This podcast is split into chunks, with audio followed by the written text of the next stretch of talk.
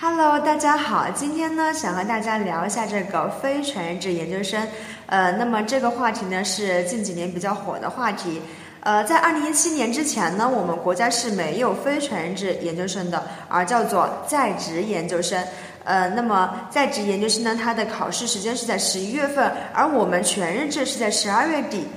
在职研究生呢，这个。含金量是比较低的，它的考试内容啊，还有毕业形式呢，都相对来说比较简单，而且只有学位证，没有毕业证。那么在二零一七年之后呢，为了适应这个社会发展的需要啊，我们国家将一些比较实用型的专业，比如说教育硕士啊、会计硕士，还有这个法律硕士等等，都设置了非全日制专业。呃，那么就是为了适应这个终身学习的一个发展需要啊。那也给了这个教师啊、律师、医生等群体，呃，一个提升自己学历的机会。